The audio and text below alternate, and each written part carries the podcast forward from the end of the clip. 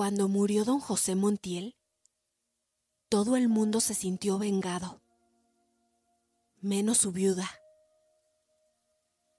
Pero se necesitaron varias horas para que todo el mundo creyera que en verdad había muerto. Muchos lo seguían poniendo en duda, después de ver el cadáver en cámara ardiente, embutido con almohadas y sábanas de lino, dentro de una caja amarilla y abombada como un melón. Estaba muy bien afeitado, vestido de blanco y con botas de charol. This episode is brought to you by Sax.com. At Sax.com, it's easy to find your new vibe. Dive into the Western trend with gold cowboy boots from Stott, or go full 90s throwback with platforms from Prada. You can shop for everything on your agenda, whether it's a breezy Zimmerman dress for a garden party or a bright Chloe blazer for brunch. Find inspiration for your new vibe every day at Sax.com. Tenía tan buen semblante que nunca pareció tan vivo como entonces. Era el mismo don Chepe Montiel de los domingos, oyendo misa de ocho, solo que en lugar de la fusta tenía un crucifijo entre las manos.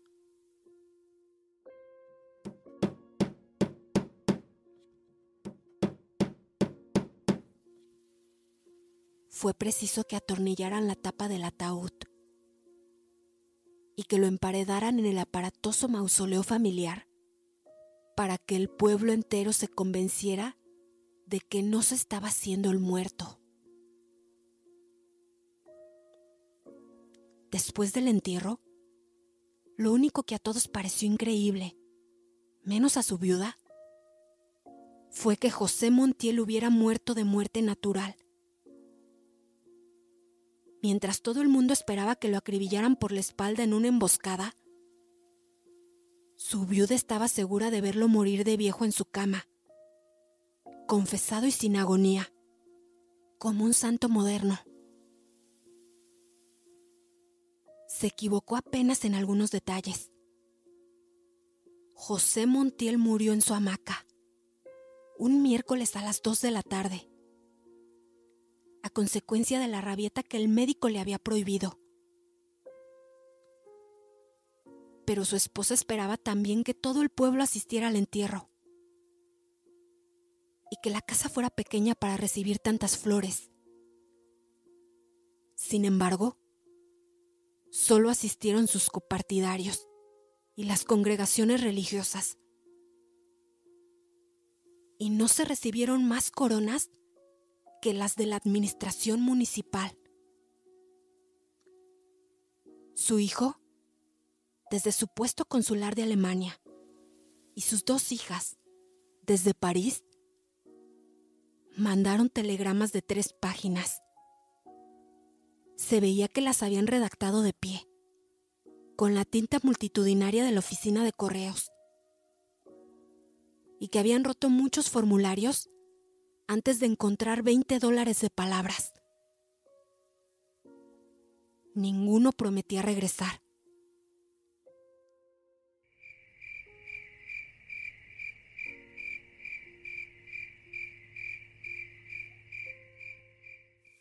Aquella noche, a los 62 años, mientras lloraba contra la almohada en que recostó la cabeza el hombre que la había hecho feliz, la viuda de Montiel conoció por primera vez el sabor de un resentimiento. Me encerraré para siempre. Pensaba. Para mí es como si me hubieran metido en el mismo cajón de José Montiel. No quiero saber nada más de este mundo. Era sincera. Aquella mujer frágil, lacerada por la superstición, casada a los 20 años por voluntad de sus padres, con el único pretendiente que le permitieron ver a menos de 10 metros de distancia, no había estado nunca en contacto directo con la realidad.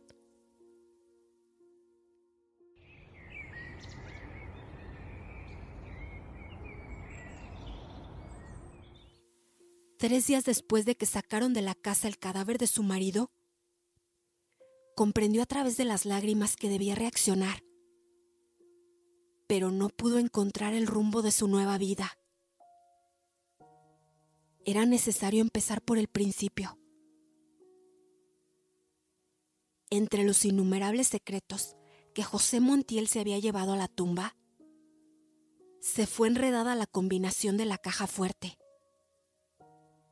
El alcalde se ocupó del problema. Hizo poner la caja en el patio, apoyada al paredón.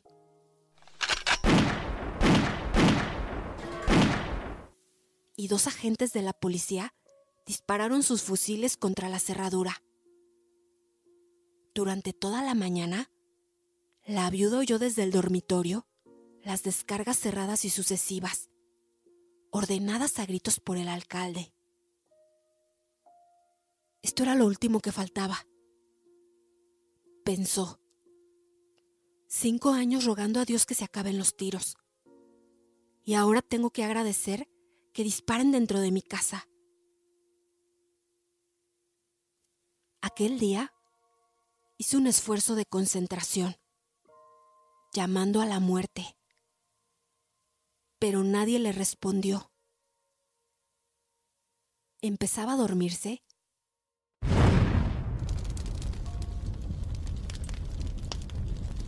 Cuando una tremenda explosión sacudió los cimientos de la casa. Habían tenido que dinamitar la caja fuerte. La viuda de Montiel lanzó un suspiro.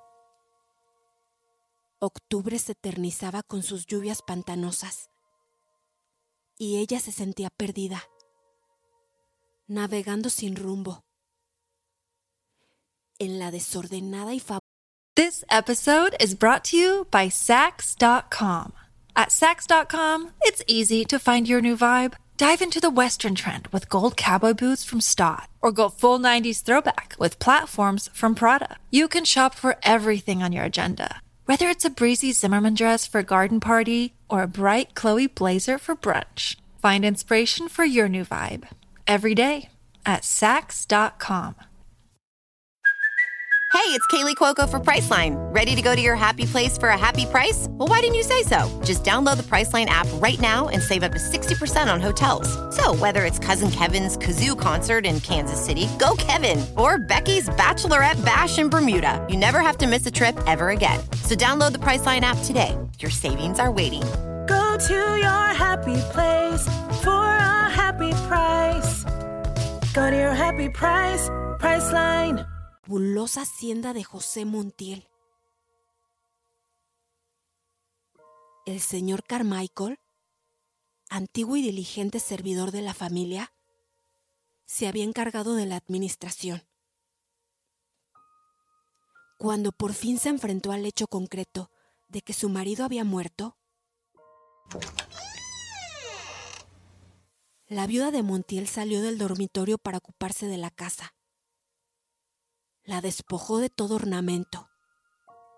Hizo forrar los muebles en colores luctuosos y puso lazos fúnebres en los retratos del muerto que colgaban de las paredes. En dos meses de encierro, había adquirido la costumbre de morderse las uñas. Un día, con los ojos enrojecidos e hinchados de tanto llorar, se dio cuenta de que el señor Carmichael entraba a la casa con el paraguas abierto. Cierre ese paraguas, señor Carmichael, le dijo. Después de todas las desgracias que tenemos, solo nos faltaba que usted entrara a la casa con el paraguas abierto. El señor Carmichael puso el paraguas en el rincón. Era un negro viejo, de piel lustrosa, vestido de blanco y con pequeñas aberturas hechas a navaja en los zapatos para aliviar la presión de los callos. Es solo mientras se seca.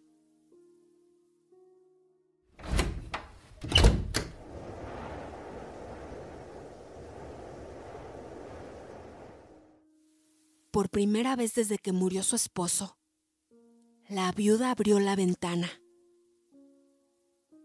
Tantas desgracias. Y además este invierno, murmuró mordiéndose las uñas. Parece que no va a escampar nunca. No escampará ni hoy ni mañana, dijo el administrador. Anoche no me dejaron dormir los callos.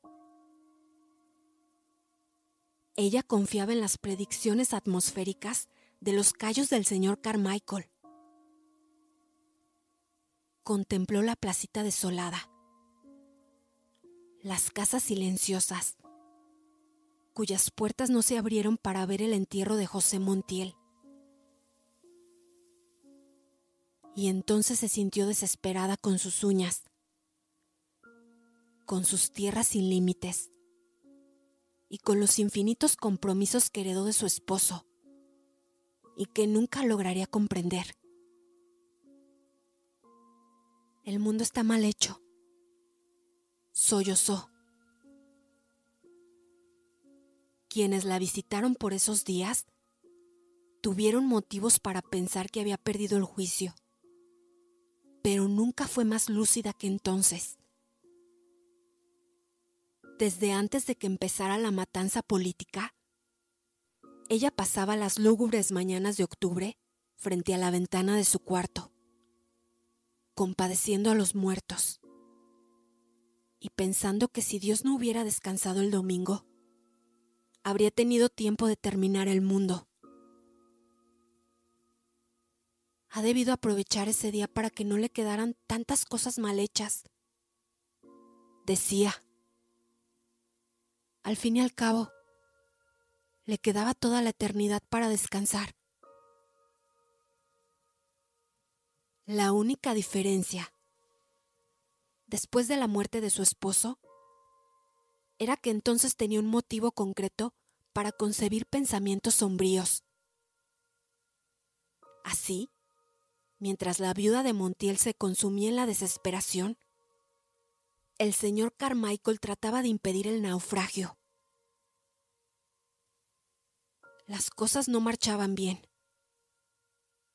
Libre de la amenaza de José Montiel, que monopolizaba el comercio local por el terror, el pueblo tomaba represalias. En espera de clientes que no llegaron, la leche se cortó en los cántaros amontonados en el patio y se fermentó la miel en sus cueros. Look, Bumble knows you're exhausted by dating. All the must not take yourself too seriously and 6 1 since that matters. And what do I even say other than hey? well, that's why they're introducing an all new Bumble with exciting features to make compatibility easier, starting the chat better, and dating safer. They've changed, so you don't have to. Download the new Bumble now. When you need mealtime inspiration, it's worth shopping Kroger, where you'll find over 30,000 mouthwatering choices that excite your inner foodie. And no matter what tasty choice you make, you'll enjoy our everyday low prices, plus extra ways to save, like digital coupons worth over $600 each week. You can also save up to $1 off per gallon at the pump with fuel points. More savings and more inspiring flavors make shopping Kroger worth it every time. Kroger, fresh for everyone. Fuel restrictions apply. Many of us have those stubborn pounds that seem impossible to lose, no matter how good we eat or how hard we work out. My solution is PlushCare. PlushCare is a leading telehealth provider with doctors who are there for you day and night to partner with you in your weight loss journey. They can prescribe FDA-approved weight loss medications like Wagovi and Zepbound for those who qualify. Plus, they accept most insurance plans. To get started, visit plushcare.com slash weight loss. That's plushcare.com slash weight loss. Y el queso engordó gusanos en los oscuros armarios del depósito. En su mausoleo adornado con bombillas eléctricas y arcángeles en imitación de mármol, José Montiel pagaba seis años de asesinatos y tropelías. Nadie en la historia del país se había enriquecido tanto en tan poco tiempo.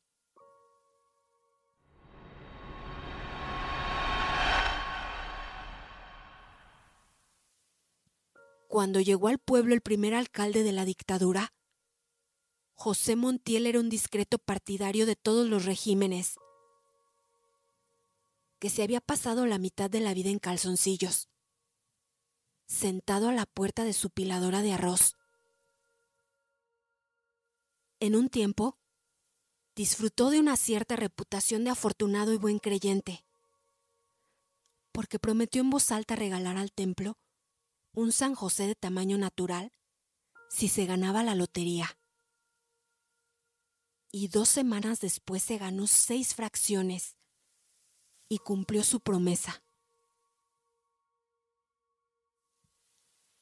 La primera vez que se le vio usar zapatos fue cuando llegó el nuevo alcalde, un sargento de la policía, zurdo y montaraz, que tenía órdenes expresas de liquidar la oposición. José Montiel empezó por ser su informador confidencial. Aquel comerciante modesto, cuyo tranquilo humor de hombre gordo no despertaba la menor inquietud, discriminó a sus adversarios políticos en ricos y pobres. A los pobres los acribilló la policía en la plaza pública. A los ricos les dieron un plazo de 24 horas para abandonar el pueblo. Planificando la masacre, José Montiel se encerraba días enteros con el alcalde, en su oficina sofocante, mientras su esposa se compadecía de los muertos. Cuando el alcalde abandonaba la oficina, ella le cerraba el paso a su marido. Ese hombre es un criminal, le decía. Aprovecha tus influencias en el gobierno para que se lleven esa bestia que no va a dejar a un ser humano en el pueblo. Y José Montiel, tan atareado en esos días, la apartaba sin mirarla diciendo, No seas pendeja. En realidad, su negocio no era la muerte de los pobres, sino la expulsión de los ricos. después de que el alcalde les perforaba las puertas a tiros y les ponía el plazo para abandonar el pueblo, José Montiel les compraba sus tierras y ganados por un precio que él mismo se encargaba de fijar. No seas tonto, le decía su mujer. Te arruinarás ayudándolos para que no se mueran de hambre en otra parte. Y ellos no te lo agradecerán nunca. y José Montiel, que ya ni siquiera tenía tiempo de sonreír, la apartaba de su camino diciendo, Vete para tu cocina y no me friegues tanto. A ese ritmo, en menos de un año estaba liquidada la oposición. Y José Montiel era el hombre más rico y poderoso del pueblo mandó a sus hijas para París. Consiguió a su hijo un puesto consular en Alemania y se dedicó a consolidar su imperio. Pero no alcanzó a disfrutar seis años de su desafortunada riqueza.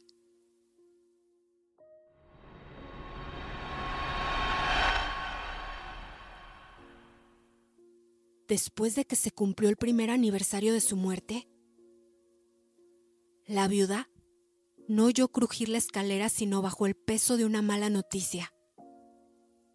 Alguien llegaba siempre al atardecer. Otra vez los bandoleros. Decían, ayer cargaron con un lote de 50 novillos.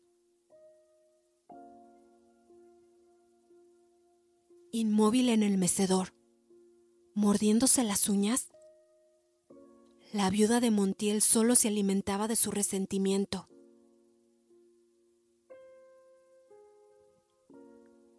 Yo te lo decía, José Montiel. Decía hablando sola. Este es un pueblo desgraciado. Aún estás caliente en tu tumba y ya todo el mundo nos volteó la espalda.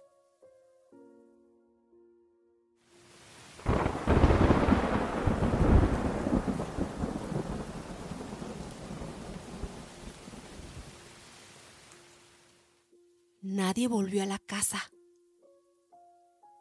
El único ser humano que vio en aquellos meses interminables en que no dejó de llover fue al perseverante señor Carmichael, que nunca entró a la casa con el paraguas cerrado.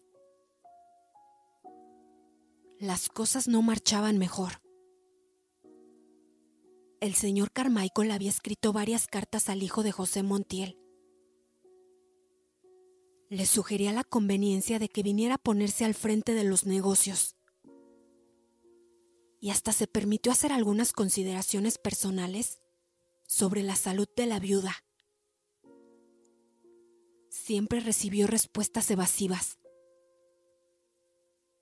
Por último, el hijo de José Montiel contestó francamente que no se atrevía a regresar por temor de que le dieran un tiro.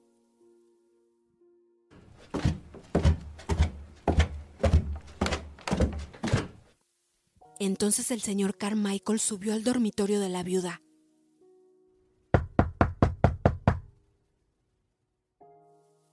Y se vio precisado a confesarle que se estaba quedando en la ruina. Mejor, dijo ella. Estoy hasta la coronilla de quesos y de moscas. Si usted quiere, llévese lo que le haga falta y déjeme morir tranquila. Su único contacto con el mundo, a partir de entonces, fueron las cartas que escribía a sus hijas a fines de cada mes. Este es un pueblo maldito. Les decía, quédense allá para siempre y no se preocupen por mí. Yo soy feliz sabiendo que ustedes son felices. Sus hijas se turnaban para contestarle. Sus cartas eran siempre alegres y se veía que habían sido escritas en lugares tibios y bien iluminados, y que las muchachas se veían repetidas en muchos espejos cuando se detenían a pensar. Tampoco ellas querían volver. Esto es la civilización decían. Allá en cambio, no es un buen medio para nosotras. Es imposible vivir en un país tan salvaje, donde asesinan a la gente por cuestiones políticas. Leyendo las cartas, la viuda de Montiel se sentía mejor y aprobaba cada frase con la cabeza. En cierta ocasión, sus hijas le hablaron de los mercados de carne en París. Le decían que mataban unos cerdos rosados y los colgaban enteros en la puerta, adornados con coronas y guirnaldas de flores. Al final, una letra diferente a la de sus hijas había agregado Imagínate que el clavel más grande y más bonito se lo ponen al cerdo en el culo. Leyendo aquella frase, por primera vez en dos años, la viuda de Montiel sonrió.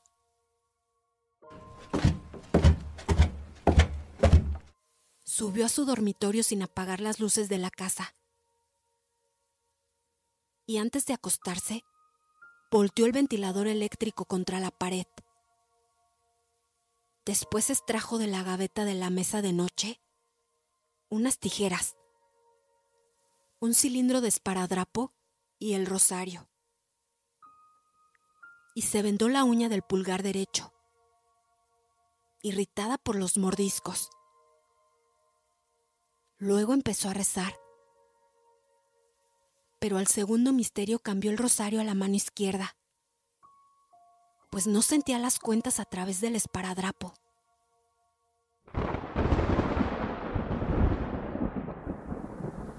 Por un momento oyó la trepidación de los truenos remotos.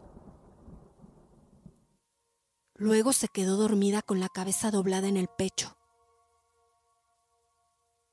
La mano con el rosario rodó por su costado. Y entonces vio a la mamá grande en el patio,